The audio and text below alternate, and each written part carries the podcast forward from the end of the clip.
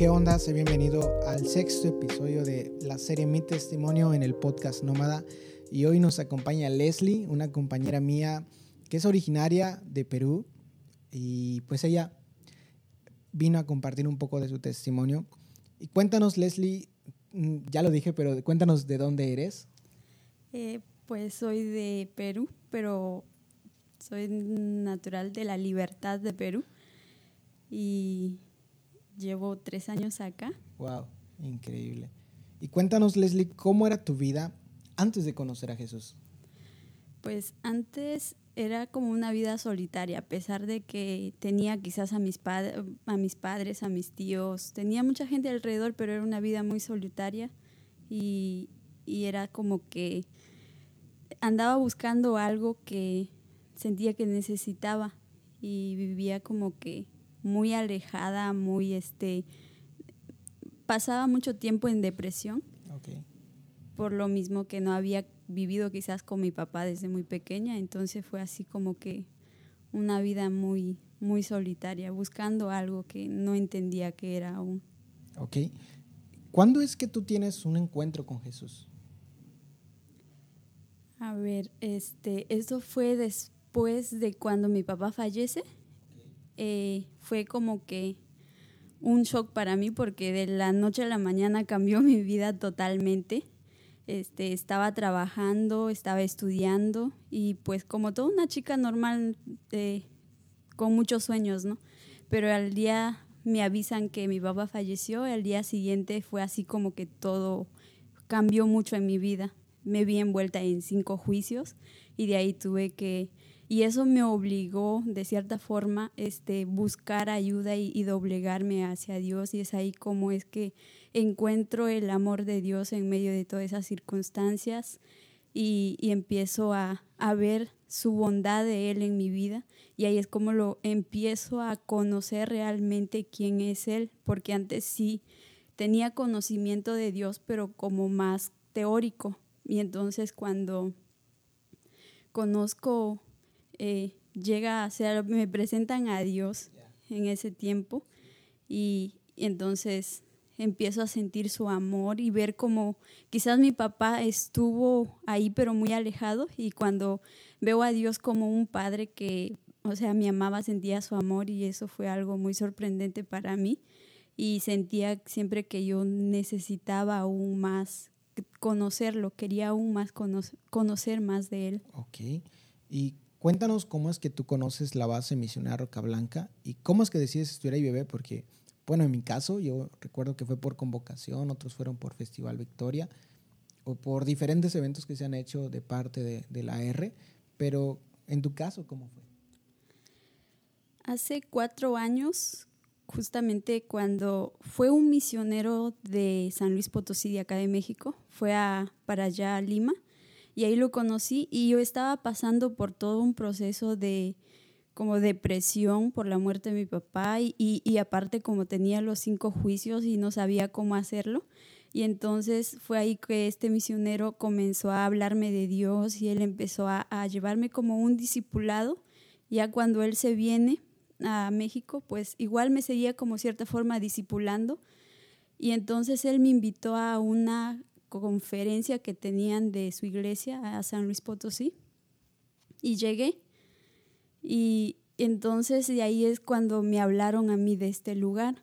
Y yo tenía un hambre y una necesidad de conocer a Dios más que el lugar y todo lo que yo tenía. Era como que sentía en mí que necesitaba estar acá. Cuando regresé a Perú, me puse a investigar qué era la base misionera dónde quedaba y todo. Y... Al fin del mundo, cacalote, ¿no?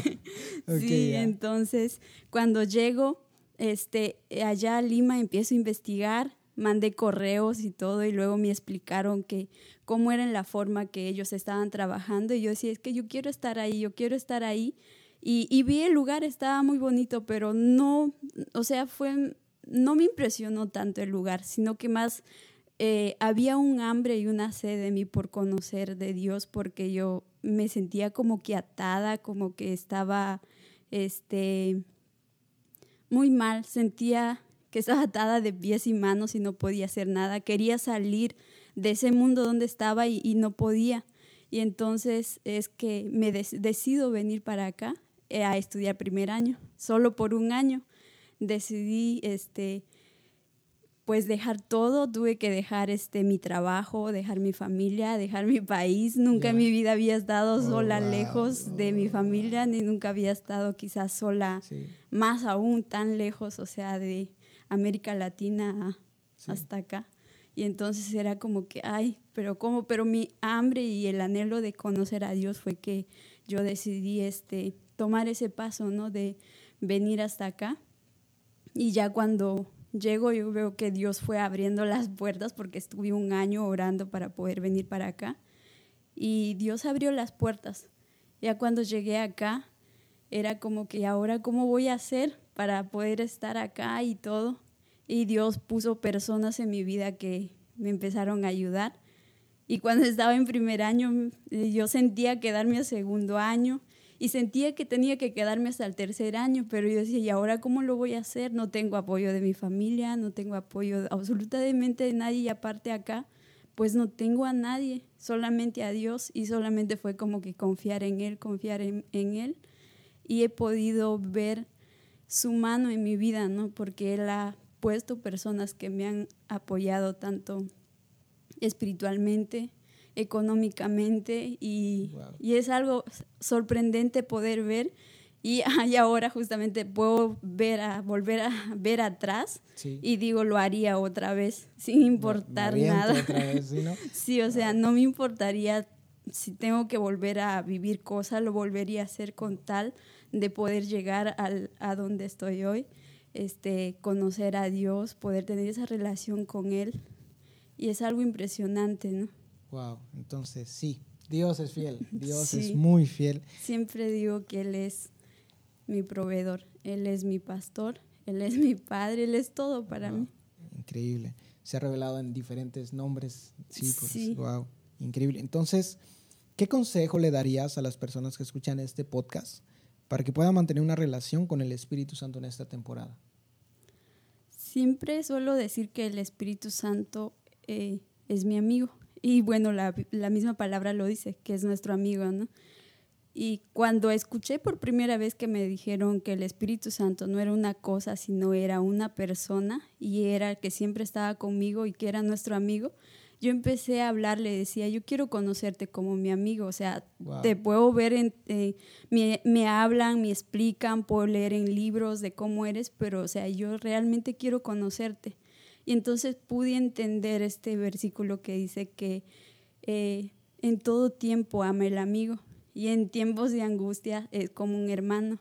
Y entonces dije, a ver, ¿cómo es de que en todo tiempo ama el amigo? ¿Quién puede amarme en todo tiempo si no es el Espíritu Santo? Y dice, en tiempos de angustia es como tu hermano, que siempre va a estar ahí, que nunca nos va a dejar. Entonces eh, llegué a, a conocerlo de esa forma y siempre digo, o sea, yo sé que no estoy sola, tengo un amigo que está conmigo, tengo, eh, él está siempre y siempre va a estar conmigo.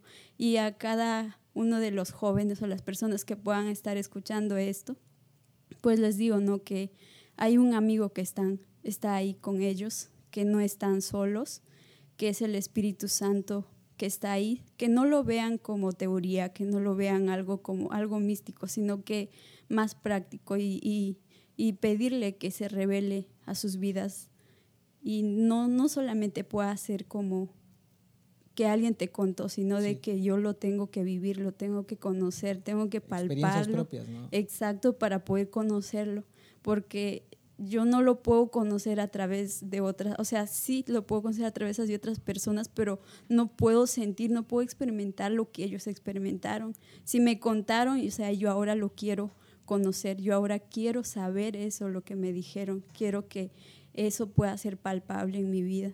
Y esto lo que les digo, o sea, eh, hablen, porque Él está ahí con ustedes, solamente háblenle y, y díganle que Él pueda hacerse tan real en ustedes, que puedan sentirlo de tal manera que puedan tener una comunión con Él como un amigo, como hoy estoy hablando acá contigo, que también ellos puedan hablarle y, y, y les va a escuchar y también Él les va a hablar.